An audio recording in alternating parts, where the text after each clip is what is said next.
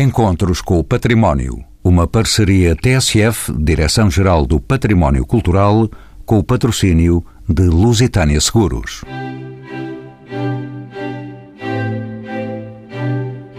É de um corpo só, mastodôntico, este edifício do Arquivo Nacional Torre do Tombo. Está ali, discreto, na cidade universitária, levantada pelo anterior regime. E vem de longe este monumento pelas mãos do arquiteto Arsénio Cordeiro. A sua história toca no Castelo de São Jorge, em Lisboa, por 1378, numa torre designada Tombo, onde se guardavam volumes e papéis reais de grande importância.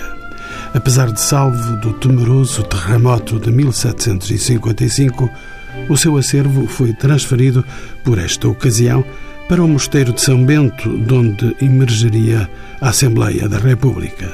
E por mais de 200 anos residiu ali o Arquivo Real até que se construísse em 1990 um moderno edifício 7, ocupando uma área de 54.900 metros quadrados, com cerca de 100 quilómetros de prateleiras.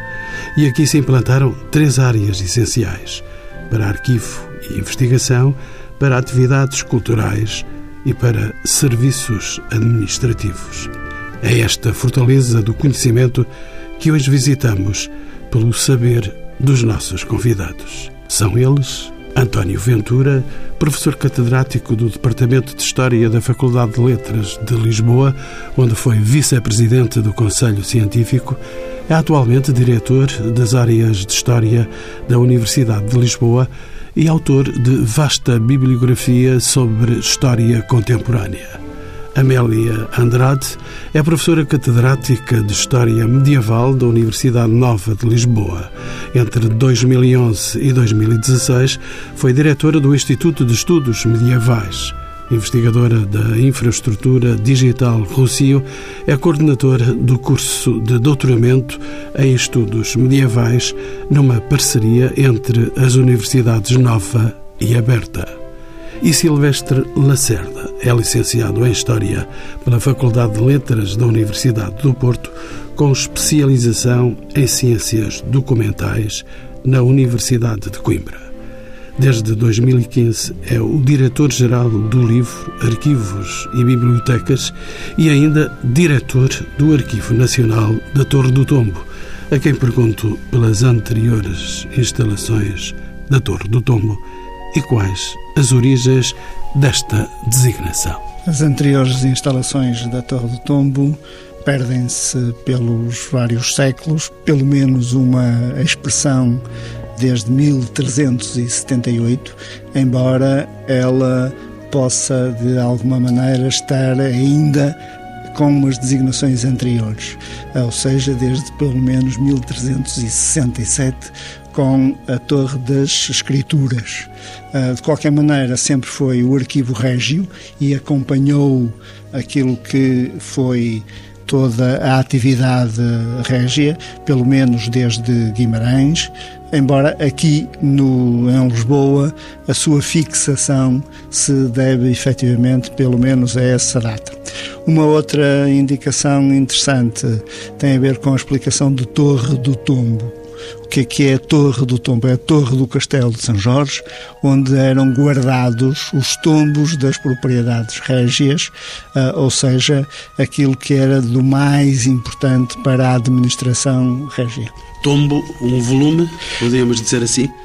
Tombo significa registro de propriedade e, de alguma maneira, esta designação que ainda hoje se utiliza no Brasil porque no Brasil ainda hoje existe tombar, e tombar significa classificar, significa conhecer melhor, mas sobretudo os registros das escrituras. Aqui tombar é mais desastroso, não é? Normalmente cair.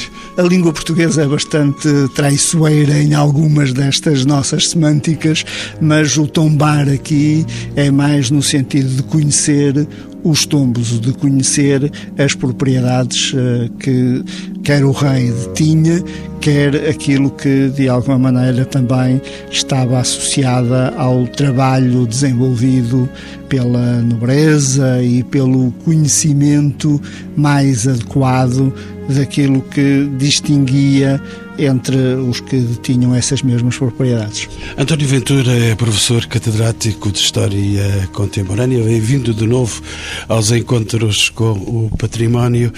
Seu professor, eh, estamos perante, podemos dizer assim, perante 1100 anos de história e embora todos os documentos sejam importantes, quais é que poderemos distinguir em termos de relevância histórica e artística e no que se refere à sua raridade e singularidade. Estamos perante o desconhecido, quase assim. Eu diria que todos os documentos são importantes, porque alguns documentos que num determinado momento não foram considerados relevantes eh, passaram a ser.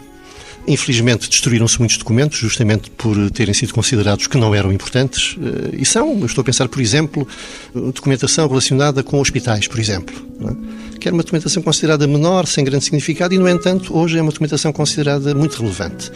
Eh, há um pequeno problema em relação à época contemporânea, digamos, desde os finais do século XVIII para cá. É a enorme quantidade de documentos. É? Porque, efetivamente, em relação a épocas anteriores, Há épocas em que há uma escassez grande de documentos, ora, na época contemporânea é justamente o contrário. Eh, somos esmagados por eh, milhões de documentos o que torna difícil, em primeiro lugar, a sua organização, a sua catalogação, a sua disponibilização eh, e o seu estudo. É? E a Torre tem, de facto, um acervo extraordinário de documentos das mais variadas épocas. É, é um todo contínuo que tem a ver com a nossa história, com as nossas relações com outros países, etc. Mas, na época contemporânea, torna-se particularmente, que enfim é aquela que eu conheço com, com maior uh, detalhe, uh, é, esse é o grande problema que eu imagino que existe, que é a organização, a recepção a organização, a disponibilização desses uh, acervos documentais que são, de facto, uh, monstruosos no sentido quantitativo, digamos assim. Amélia Andrade é professora catedrática de História Medieval pela Universidade Nova de Lisboa. Bem-vinda também aos encontros com o património. Do seu ponto de vista, Sra. Professora, quais são os documentos mais antigos que se encontram guardados aqui na Torre do Tombo? A que época pertencem e de que nos falam esses testemunhos de um passado tão remoto? É uma pergunta difícil porque o acervo da Torre do Tombo para as cronologias mais recuadas é extremamente rico.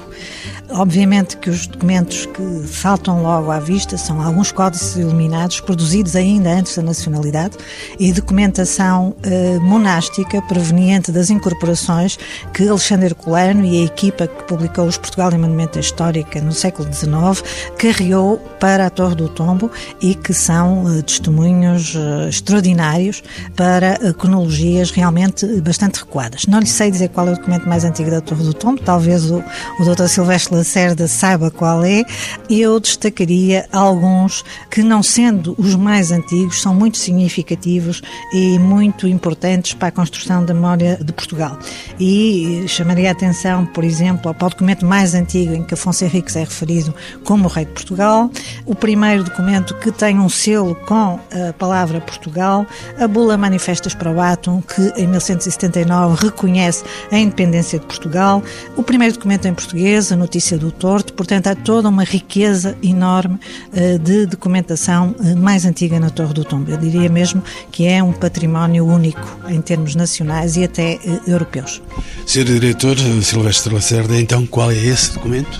É um documento de 882, século IX, que pertenceu ao mosteiro de Sete e que nos fala Ali para norte para norte para o atual Conselho de Paredes entre Paredes e Penafiel e que nos fala sobre a apresentação da Igreja de Lardosa.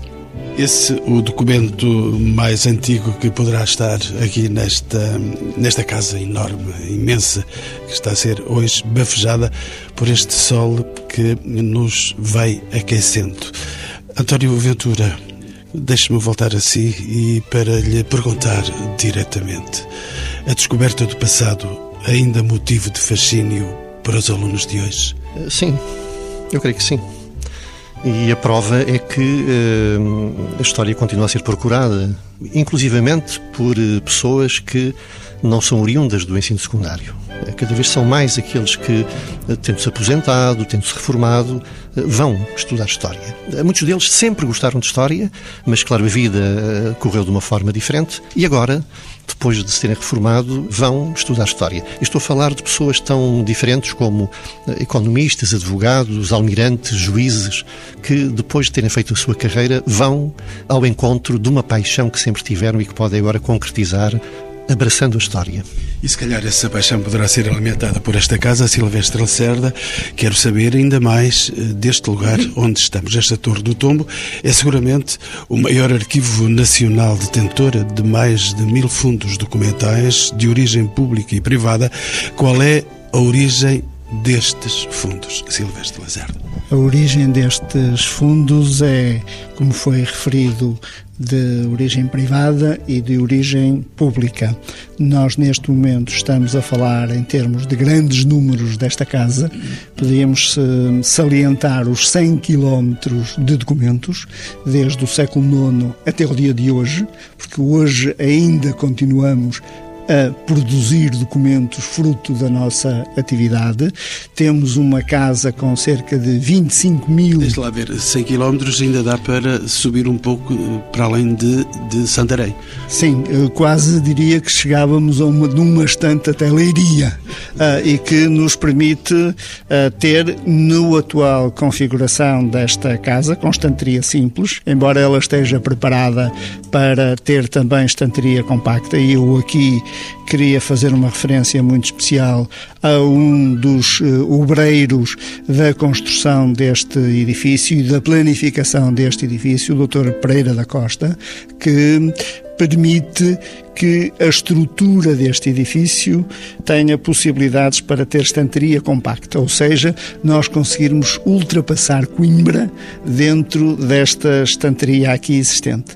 Para além disso, esta casa tem cerca de 25 mil metros quadrados. Se nós quisermos transformar isto numa outra noção, diríamos que são cinco campos de futebol e que atualmente disponibiliza 28 milhões de imagens de documentos disponíveis na internet que podem ser descarregados gratuitamente para que as pessoas em casa possam ter acesso aos seus documentos. Para utilizar uma palavra da atualidade, poderíamos dizer que este é um edifício icónico.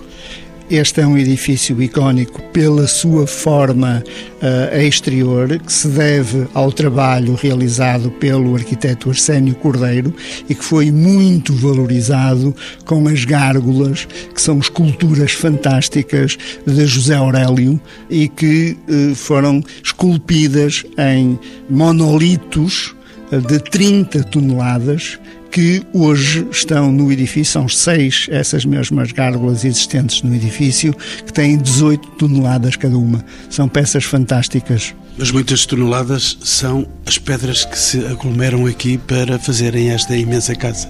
Muitas pedras uh, diferenciadas, muitos monumentos que nós aqui possuímos, que são documentos entre eles, eu não posso deixar de fazer aqui a referência àquele que nós estamos a celebrar os 150 anos da Carta de Lei de Dom Luís de abolição da pena de morte, que foi declarado pela União Europeia como marca do património europeu, tratando-se de um documento, ele é em si um monumento da humanidade. Entretanto, Sr. Professor, há a denominada Bíblia dos Jerónimos, Sr. Professor eh, António Ventura, esta Bíblia é um dos documentos de maior valor iconográfico e artístico existente aqui na Torre do Tombo. Qual é que é a proveniência e de que forma chegou aqui até aos nossos dias? Que importância pode representar uma peça com estas características? Trata-se efetivamente de uma obra de arte, digamos assim. O conteúdo, o texto, não tem nada de extraordinário. Agora, o contexto, sim, isto é, a peça em si é de facto uma obra magnífica, uma, uma obra-prima da iluminura que não escapou eh, ao bom gosto de Junot como sabemos, não levou a Bíblia dos Jerónimos com ele para a França e depois, mais tarde, a viúva é quem, enfim, é que se conseguiu que, uh, recuperar essa obra magnífica. Senão teria acontecido com outras obras que, durante as invasões francesas, foram levadas para lá e lá ficaram. Felizmente, essa conseguimos recuperá-la. Professora Amélia Andrade, dentro, eh, agora, na sua área de investigação. Os estudos sobre iluminura medieval em Portugal parecem ser ainda relativamente escassos.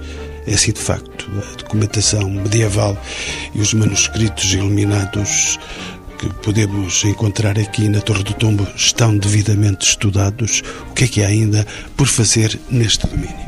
A minha área de especialização não é iluminadora medieval, mas de qualquer maneira posso dizer-lhe que estamos já num estádio um pouco mais avançado do estudo da iluminadora medieval. Uh, concretamente, na Faculdade de Ciências Sociais e Humanas, existe já há vários anos um grupo de investigadores, uh, coordenado pela professora uh, Maria Adelaide Miranda, que tem estudado cuidadosamente e produzido várias teses, inclusive de mestrado e doutoramento, sobre iluminadora medieval, não só desta casa, como também da Biblioteca Nacional, onde há um acervo muito significativo também de textos iluminados. Eu chamaria a atenção, os estudos já foram desenvolvidos sobre as Bíblias, sobre os livros de horas, que se encontram nesta casa e que foram alvo já até de publicações recentes. Acho que estamos no bom caminho para termos a muito breve trecho uma parte muito significativa dos nossos textos iluminados, porque não podem ser estudados apenas com o fundo que está aqui, infelizmente estão repartidos por vários locais. Há iluminadoras uh, livros iluminados também no Porto, em Coimbra e na Biblioteca Nacional, mas estamos a avançar decididamente para um conhecimento muito mais alargado e comparativo em termos europeus, porque todos estes estudos têm sido feitos em associação com investigadores estrangeiros e têm demonstrado a riqueza e a inserção da produção iluminada e, a, e da aquisição, inclusive, de livros iluminados por a, eh, a corte e por uh, os setores privilegiados da sociedade portuguesa medieval uh, de altíssimo nível. Portanto, uh, temos uma inserção mais vasta em termos da circulação dos manuscritos das escolas pictóricas em torno da, da Europa. E agora, olhando ainda mais de perto esta sua casa, Silvestre Lacerda é o diretor. Quem são os utentes privilegiados desta Torre do Tombo? São os investigadores, os especialistas ou também um público mais generalista que chega aqui? Aqui chega o cidadão, porque esta casa, para além desses tesouros que nós já temos vindo a fazer referência, tem muita documentação de caráter administrativo que ainda hoje nos permitem fazer prova daquilo que são as nossas necessidades enquanto cidadão. Quando, por exemplo, nos foi solicitado que conseguíssemos provar a existência de propriedade construída junto da propriedade pública marítima, onde é que houve necessidade de encontrar esses mesmos registros na Torre do Tombo e nos arquivos distritais, porque recebem a documentação notarial. Ainda hoje, quando nós pretendemos encontrar formas de justificar a, no, a dupla nacionalidade, e isto tem um impacto muito grande no Brasil, por exemplo, tem que justificar até à terceira geração que tem ascendência portuguesa, onde é que nós nos vamos encontrar para justificar essa mesma ascendência nos arquivos e, em particular, no Arquivo Nacional da Torre do Tombo e nos arquivos distritais, porque têm os registros paroquiais que, em Portugal, com a implantação da República, foram considerados parte integrante do registro civil que se iniciou a partir de 1911. Mas os registros paroquiais foram incorporados uh, e temos então esta felicidade que é ter a população portuguesa o registro de batismo, o registro de casamento, o registro de óbito praticamente desde o século XVI, com séries ininterruptas de todas as paróquias do país.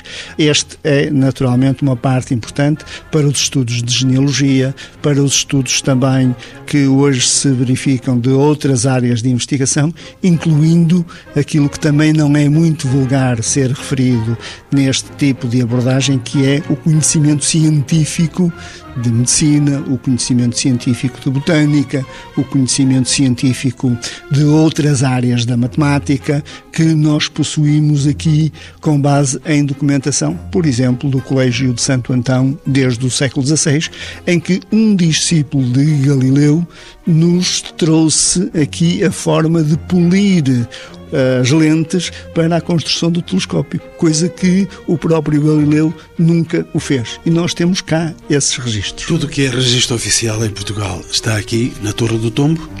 Não. Uh, nós temos um conjunto muito significativo de outros arquivos, quer arquivos distritais, quer arquivos municipais, uh, quer arquivos das juntas de freguesia, porque todas as organizações possuem arquivos. Na sua atividade, naturalmente, possuem arquivos. Todos esses registros, todos esses arquivos estão a funcionar, digamos, regionalmente. Não é necessário vir a Lisboa para encontrar o registro eh, de um batismo, o registro de uma compra, de uma venda que se faça pelo país. Hoje, eh, felizmente, nós temos uma parte significativa desses mesmos registros digitalizados e disponíveis online. Daqueles 28 milhões de imagens que eu fazia há pouco referência, cerca de 50% são deste tipo de documentação dos registros de batismo, casamento e óbito, assim como das escrituras notariais. Assim, também temos documentação de caráter judicial que eh, também é incorporada obrigatoriamente nos arquivos públicos. Professor António Ventura, estava-me a pedir a palavra. Sim, eu estava, estava a lembrar-me a primeira vez que entrei na Torre do Tombo, quando a Torre do Tombo estava em São Bento. E, enfim, foi uma experiência, de facto, parecia que eu estava a entrar, eh, que estava a, a violar algum local sagrado, não é? E penso que assistimos depois a uma verdadeira democratização, digamos assim, do acesso àquilo que é nosso, ao nosso património. Isto é um património também, é um património que frequentemente é desvalorizado porque não é propriamente aquele monumento extraordinário que enche o olho, mas é um património fundamental eh, que faz parte de nós próprios. Então, aquilo que foi dito há pouco pelo Dr. Silvestre Lacerda, eu penso que é fundamental a disponibilização online de milhões de documentos. Há uns anos atrás tive que ir a Faro, ao Arquivo Digital de Faro, para consultar eh, registros de, de batismo e de óbito por causa de umas biografias que estava a fazer. Precisei novamente voltar, mas uh, já não voltei fisicamente a Faro. Fui ao computador e tive acesso online a esses registros. Isto, de facto, é verdadeiramente extraordinário. Poupa imenso tempo, poupa dinheiro e é uma verdadeira democratização uh, do acesso ao documento. Penso que é um, foi um passo extraordinário este. Professora Amélia de Andrade também me queria dizer queria chamar a atenção que a disponibilização online é especialmente significativa se pensarmos que este arquivo não é importante apenas para a história de Portugal, mas é importante para a história de muitos outros países. E não é apenas o Brasil, o Brasil será aquilo que nós dizemos de imediato que nos ocorre, mas todos os países de expressão portuguesa, todos os países com os quais Portugal teve contactos ao longo de centenas de anos da sua história. E a disponibilização online permite que os investigadores desses países tenham acesso facilitado a esse espólio extremamente rico, sem o qual não podem completar a história dos seus países. E acho que isso também é, é algo muito importante e, e, que eu considero fundamental no processo de disponibilização online, por hora gratuito, esperemos que fique para sempre gratuito, da documentação. E que é também muito importante para os nossos alunos.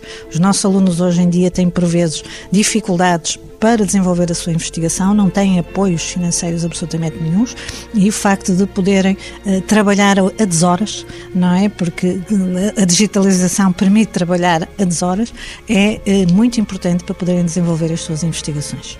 Silvestre Lacerda, volto outra vez à conversa consigo para referir um acervo, aliás, já falámos desse acervo, com 100 km de documentos, tantos quantos os que poderemos verificar aqui. Esse acervo representa um desafio em termos da sua identificação, conservação e catalogação. Como é feito este trabalho?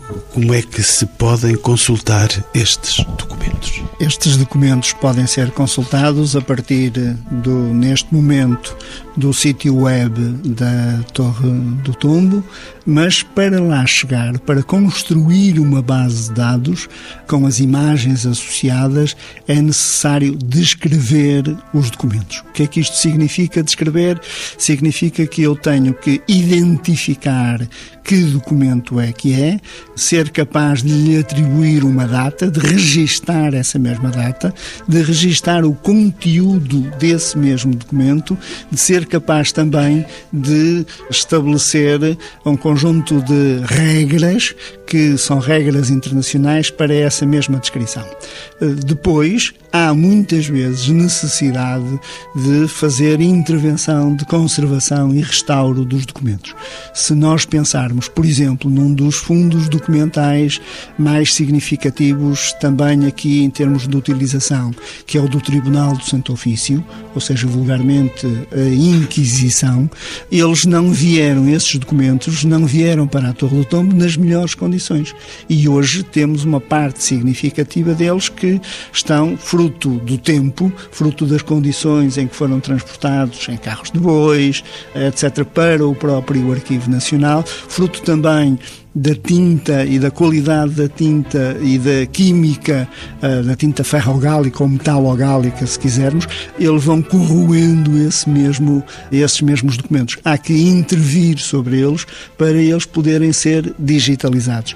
Portanto, o processo é de identificação, descrição, conservação e disponibilização também aqui na sala de leitura. E como é que é assegurada essa conservação e manutenção? Nós temos, felizmente, um belíssimo laboratório de conservação e restauro, temos belíssimos técnicos eh, especialistas com pós-graduação nessa mesma área e temos também eh, acordo que vamos realizando com várias outras instituições, eh, nomeadamente com a, a Faculdade de Ciências Sociais e Humanas, neste caso concreto na área das das ciências, da química, que nos têm permitido ir aperfeiçoando os nossos métodos de intervenção, de conservação e restauro. Professor eh, António Ventura, volto ao seu saber e, como sabe, a famosa carta de Pero Vaz de Caminha, relativa ao achamento do Brasil e o Tratado de Tordesilhas, são certamente dois documentos fundamentais para Portugal e para o mundo. Qual é, afinal, a verdadeira dimensão destes testemunhos. Estamos a falar destes testemunhos muito concretos. Apesar de serem familiares a todos os portugueses, temos de facto a noção da sua importância. Eles estão aqui. A verdade é que eles estão aqui estão aqui e são uh, documentos fundamentais, uh, não só para a nossa história, mas para a história da humanidade de facto encontram-se aqui uh, documentos extraordinários. Por exemplo, eu recordo um, acervo que consultei há muitos anos, a documentação sobre a negociação do Tratado de Badajoz, com o qual perdemos Olivença. Está aqui todo o processo, as notas, os, os, detalhes. Quer dizer, podemos, consultando, lendo aqueles documentos, seguir a as contradições, do Visconde Balsemão, enfim, há documentos aqui que são fundamentais para, a nossa história, mas não só, e não só para a história do outro país, ou dos outros países que estão envolvidos nesses documentos, mas para a história da humanidade. Silvestre Lacerda. A própria Unesco reconheceu o Tratado de Tordesilhas, a Carta de Pero Vaz de Caminha, o Apocalipse de Lourvão e o Corpo Cronológico, e ainda mais recentemente, já este ano, o conjunto das chapas cínicas, ou seja, dos documentos em chinês que nós aqui possuímos como registro da memória do mundo. Foi... Essas chapas cínicas da China e não com esse uh, dado que aparentemente podíamos observar. Não são cínicas. Uh, provavelmente também teremos alguma outra forma. Algum cinismo. Algum cinismo em alguma desta mesma documentação. Mas no fundamental é correspondência entre o imperador e os imperadores da dinastia Qing e a região, hoje a região autónoma de Macau, o território de Macau. E foi reconhecido eh, num primeiro momento como um monumento e registro de memória do mundo pela Unesco como da área Ásia-Pacífico específico. Mais recentemente, no mês eh, passado, foi reconhecido pela Unesco como Registro da Memória do Mundo, ou seja, de um conjunto de. Uh, existem 427 documentos uh, inscritos nesta lista de património, património mundial, no campo da documentação, tem a designação de Registro da Memória do Mundo, em que o Arquivo Nacional já tem aqui um conjunto interessante de documentos, em particular o arquivo designado de corpo cronológico, que são cerca de 83 mil documentos da época dos descobrimentos, da correspondência de Portugal com todos os países do mundo, que foi muito valorizado pela Unesco como a expressão que Portugal desenvolveu nas suas formas de relacionar-se com o mundo. A Torre do Tombo já não tem fronteiras, então. A Torre do Tombo já não tem fronteiras e hoje, cada vez mais, os nossos utilizadores estão espalhados por todo o mundo. Ainda recentemente tivemos uh, um contacto muito estreito com a Noruega, também com a Arábia Saudita, também com Timor, Japão, ou seja, daqueles que uh, nos estão, estão à procura, alguns deles mesmo dos seus documentos mais antigos enquanto países. Estou-me a lembrar, por exemplo, do caso de Oman ou dos Emirados Árabes Unidos, em que Portugal mantém os registros mais antigos sobre essas mesmas uh, regiões. Deixe-me ainda agora saber eh, da sua atenção como diretor eh, dá a estas coisas que acontecem por esta casa e tem a ver com a administração da própria casa. Grande parte da estratégia de divulgação e transmissão de conhecimento reside na realização de exposições temporárias e que são muitas as que têm ocorrido aqui na Torre do Tombo, tanto quanto sei. É grande a afluência de visitantes a estas exposições. Que tipo de público vem por aqui? Neste momento temos um público que é um público escolar, mas também, como o professor António Ventura há pouco fazia referência, temos universidades séniores, designadas desta maneira porque têm uma população que já ultrapassou aquilo que são os seus tempos ativos de trabalho e que nos procuram uh, de uma forma muito significativa. Temos um acordo muito desenvolvido com a rede das bibliotecas escolares, ou seja, no sentido de conseguir atrair para a Torre do Tombo esse mesmo público, para além daquele que é, por exemplo, público que já uh, nos vem procurando de algumas agências de viagens que, fruto de alguns trabalhos que nós temos estado a desenvolver, nomeadamente sobre trabalhos de Inquisição e de algum nicho de trabalho muito próximo de visitantes uh, judeus, uh, nos têm procurado. Neste momento temos duas grandes exposições aqui patentes, uma sobre o centenário do professor Oscar Lopes, que nós eh, realizamos com base na documentação da Torre do Tombo, e uma outra exposição designada de Felizmente ao Luar, porque assinala os 200 do velho, anos. ou do mais recente Sestão Monteiro? A, a expressão de Sestão Monteiro, que vai utilizar, que é quase uma expressão, diríamos, de esperança, que felizmente há luar, quando nós confrontamos com o documento original do assassinato de Gomes Freire de Andrade, a, a expressão que aparece no documento é que felizmente há luar para continuar a morte, portanto, ou seja, um enforcamento dos mártires da pátria. Portanto, daí que esta forma de abordagem que Stal Monteiro faz uh, na sua peça de teatro é de uh, uma expressão completamente diferente daquela que no original nós encontramos. E professora Amélia de Andrade, deixe-me dar uma pequena volta aqui à nossa conversa. Eu sei que a sua especialidade mora na Idade Média, a sua especialidade de investigação histórica, mas deixe-me colocar-lhe uma questão que poderá ser eventualmente incómoda.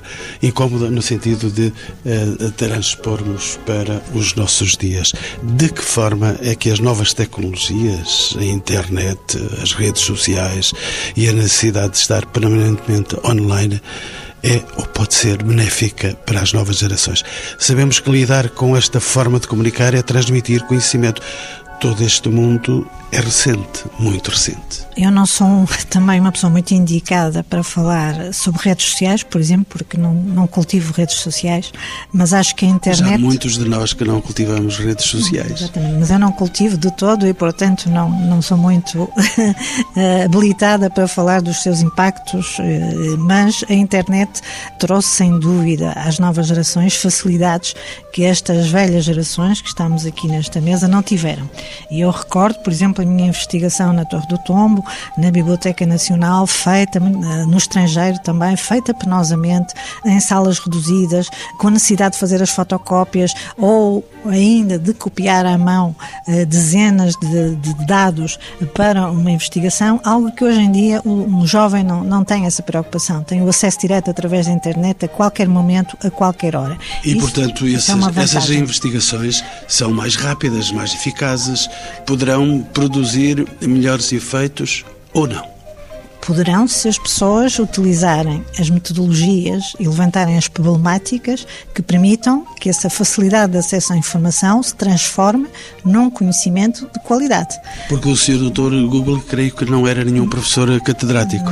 Não, e a pesquisa Google é muito traiçoeira, muito traiçoeira, e, é, e há também, muitas vezes, entre os jovens, a ideia de que o que está na internet é informação avalizada, informação segura, e muitas vezes não tem eh, fundamento. Uh, portanto, há sempre que eh, ter cuidado na informação que se vai buscar na internet, se ela tem efetivamente a qualidade que é necessário para desenvolver um processo de investigação. Nem todas as Wikipédias Não. são credíveis. Nós sabemos que o processo da Wikipédia, por vezes, é, é extremamente amador. Não é? E aí eu acho que as universidades, os, as instituições de cultura têm uma, uma grande responsabilidade, que é a produção de conhecimento e a de sua disponibilização online com qualidade e com uh, clareza para que a sociedade o possa absorver com facilidade, ou seja, que não seja demasiado erudito e que afaste os potenciais públicos para eh, conhecerem essa produção científica, essa produção de conhecimento de qualidade.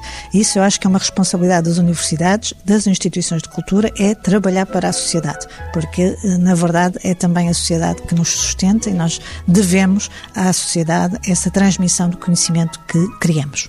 E por outro lado, professor António Ventura, de que forma poderemos aliciar estas novas gerações para descobrirem mais, estudarem mais, conhecerem mais do nosso passado e da nossa história? Essa é uma boa pergunta. Eu creio que tudo passa pela escola, desde o início. Porque hoje em dia os jovens têm eh, solicitações que preenchem muito o seu tempo, o que não existia há uns anos atrás. Por conseguinte, creio que é fundamental, desde os bancos da escola, aqueles banquinhos mais pequeninos da escola, quase desde o infantário, que devia ser pensada uma estratégia de aliciamento, eh, que não é fácil. Não é fácil, porque hoje em dia os jovens têm outras motivações, outros interesses, passam horas no computador e nem sempre pelas melhores razões e não é fácil, não é fácil, mas têm que ser motivados. Eh, confesso que não sei, não, não tenho a chave para abrir essa porta, mas, eh, de qualquer modo, há muitos jovens que se interessam pela nossa história no sentido que a história tem. Eu costumo sempre repetir, é, enfim, é um lugar comum. Toda a história é contemporânea, no sentido em que a história tem a ver com, com o hoje e com o amanhã, não tem a ver com o passado no sentido passadista uh, e bafiento. Mas há que convencer os jovens que assim é. E nem sempre é fácil. Últimas questões para os meus eh, três convidados. Estamos quase no final do programa. Dr. Silvestre Lacerda, pode o cidadão comum conhecer a Torre do Tombo?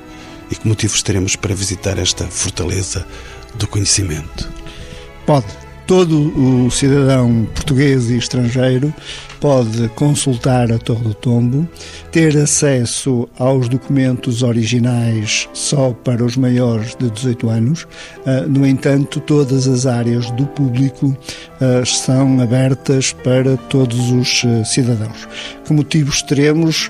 Poderemos ter motivos de caráter particular para encontrar um documento de prova relativamente àquilo que nos foi solicitado pelas finanças, pelos tribunais por um conjunto de outras instituições públicas ou por lazer E este é um outro aspecto importante, eh, que é encontrar formas de acesso ao conhecimento para despertar curiosidades, para conhecer melhor aqueles que uh, nos estão próximos ou conhecer uma parte importante daquilo que foi uh, durante todo o século XX, porque nós temos aqui a documentação também uh, contemporânea uh, do século XX português. Estou a lembrar-me, por exemplo, do Arquivo Salazar, como estou a lembrar do Arquivo da PIDE, como estou a lembrar do Arquivo da Mocidade Portuguesa. Ou seja, há outras formas de nós termos acesso ao conhecimento para provavelmente não repetir uh, situações que são situações, que foram situações complicadas existentes em Portugal. Esta metodologia, este espírito crítico que é possível encontrar uh, nesta mesma fortaleza, por isso é que é uma fortaleza do conhecimento, é uh, significativo para que uma cidadania ativa, uma cidadania feita uh, para que uh, não se voltem a repetir situações complicadas como as que Portugal viveu, são importantes conhecer casos como este. Abélia de Andrade é professora catedrática hum, da História Medieval, como já dissemos. Deixe-me pôr-lhe uma última questão. Por que é que esta casa, que aqui foi classificada de Fortaleza do Conhecimento, é monumental, é simbólica a sua grandeza? A volumetria e o conteúdo aqui unem-se uh, de uma forma muito clara, porque o que uh, este edifício é impressivo, sob o ponto de vista arquitetónico, está bem pensado, o, o Dr. Silvestre já explicou os objetivos, quer também trazer a memória do que foi o arquivo inicial da Torre do Tombo, que tem uma feição claramente medieval, mas é, uh, sem sombra de dúvida, o conteúdo que tem o maior volume, tem um volume de importância porque é a memória de um país. Eh, que está aqui consubstanciada em vários séculos de memórias acumuladas que são a memória do país. Não é possível fazer história nem compreender eh, o que é Portugal sem passar por esta casa sem vir aqui conhecer fundos extraordinários que a Torre do Tombo guarda desde a época medieval. Já foram aqui assinalados vários para a época contemporânea e eu assinalaria também vários extraordinários para a Idade Média, como todo o acervo de forais eh, que temos nesta casa, toda a documentação que eh, está reunida nos chamados livros de inscrições, um fundo absolutamente extraordinário a nível europeu, e a chancelaria. Os chamados livros de registro da chancelaria, que se iniciaram em Portugal no reinado de Afonso II, são dos casos mais precoces em termos europeus de registro documental produzido eh, pelos monarcas e, portanto, sob o governo do reino. É uma casa que tem um volume de, de conteúdos que é muito difícil de, de, expressar e de divulgar até na sua totalidade. Acho que isso será um trabalho que vai sendo feito pelos investigadores de trazerem ao de cima toda a riqueza deste manancial de informação que está muito longe tentar. Uh, falávamos há bocado de termos 100 km distantes, mas temos muito mais de 100 anos de trabalho pela frente para tratar uma pequena parte dos conteúdos desta casa. E então, uh, professor António Ventura, uma última palavra. É doutor em letras. A Torre do Tombo é o fim da investigação ou é e tão só a casa guardadora do saber? Eu penso que é o princípio da investigação, é? porque aqui estão os materiais, com alguns dos materiais com que se faz a história. E deixe-me só sublinhar um outro aspecto: a história local, porque falamos da história de Portugal, falou-se nos forais. O que está aqui dentro permite conhecer as nossas pequenas pátrias, as, no as nossas terras, as nossas vilas, as nossas aldeias, as nossas regiões. E essa é uma dimensão que nas últimas décadas começou a ser valorizada no sentido científico, universitário, história regional e local. E aqui encontramos matéria-prima para trabalhar nós e as gerações que nos vão seguir. Encontros com o Património. Uma parceria TSF, Direção-Geral do Património Cultural, com o patrocínio de Lusitânia Seguros.